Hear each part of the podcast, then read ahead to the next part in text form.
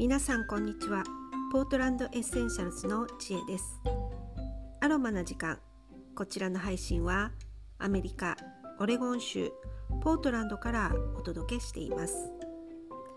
さて、えー、昨日の、えー、就任式ですが、えー、もう一つあの言い忘れたことがあったので今日もお話しします、えー、もうすでにネットであの話題になっているようなので、えー、ご存知かと思うんですがあの詩を朗読した22歳の、えー、アマンダ・ゴーマンさんのことです、えー、私も昨日見ていまして、えーと、ちょっと家事をしながらチラチラと見ていたのであのしっかり聞いてなかったんですがあの本当に素晴らしいあの詩の朗読ででやっぱり英語なのであの理解に苦しむところがあったのであのちょっと後から、えー、お友達が日本語訳をしてくれたのをあのポストしてあったのでそれをちょっと読んであのちゃんと理解したっていう感じです。であのもう詩も素晴らしいしあの、まあ、とにかくこのアマンダ・ゴーマンさん彼女が本当に素晴らしいあの就任式の後に、えっと、CNN であのインタビューをされてたんですが、えー、それを見てあのもう本当にあの余計に感動しました。えー、とにかくあの若干22歳なのにものすごいしっかりしてて、えー、本当にあのこういろんなことを考えてこの詩を作ったんだなっていうのが分かりました。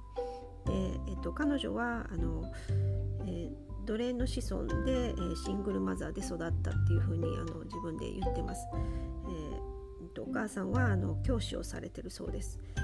でそんな中で育ってですがあの将来はあの大統領に立候補するなんて言ってましてまああのそういうそういった少女があの立候補できるようなそんなの素晴らしい国なんだよってアメリカはっていうようなことをあの宣言しています。で、えーと、詩の中、えーと、この詩を作るにあたって本当になんかいろんなリサーチをされたそうです。で彼女はあのイメージから詩を作るんじゃなくって本当に言葉のその持つ力とか言葉そのものに注目してあの詩を作っていくそうです。であのずっとこうリサーチしながらいろいろこの詩の構成を考えてたそうですがやっぱりこの先日の1月6日のあの連邦あの議事堂の襲撃を見てやっぱりこう作り変えたそうです。で、えーと、詩の中にあのハミルトンの一節があの加わってましてでそれに関してあのインタビューの中であのお話しされてたんですがあの彼女とバイデンさんの共通点っていうのがあの言語障害があるところなんですね。あのバイデンさんのスピーチとか聞いててこうあのなんかこう意見に詰まるっていうかそういうところがあるので、まあ、分からない人は分からないと思うんですがあれはあのどもりの一種なんですね。でその障害があるということでであのこの、えーアマンダ・ゴーマンさんも実はあの言語障害があったとで数年前まであの R の発音ができなかったらしいんですね。で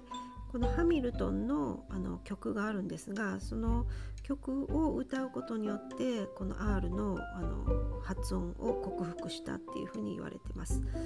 でなのであの自分にとってこのハミルトンの一節っていうのはあの重要な部分ででもあったので引用したっていうふうに言われてます。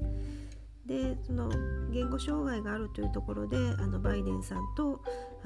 もともとお知り合いだったようでであの奥様の方がなんか彼女をあのこの今回の詩の朗読に推薦したというふうにあの言われてます。あの最年少でこの、就任式で詩を朗読するというのであの本当にまだ22歳なんですがもう堂々たるもので本当に素晴らしいあの詩を朗読されてました。The Hill Will Climb っていう、えー、我々が登る丘というふうに訳されてます。えー本当にこう意味深いあの今のアメリカを象徴した、えー、詩の内容でした、えー、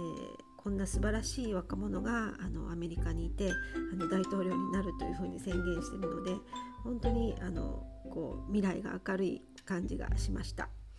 というわけで、えー、昨日の、えー、就任式の、えー、詩人、えマリンダ・ゴーマンさんのことについてお話ししました、え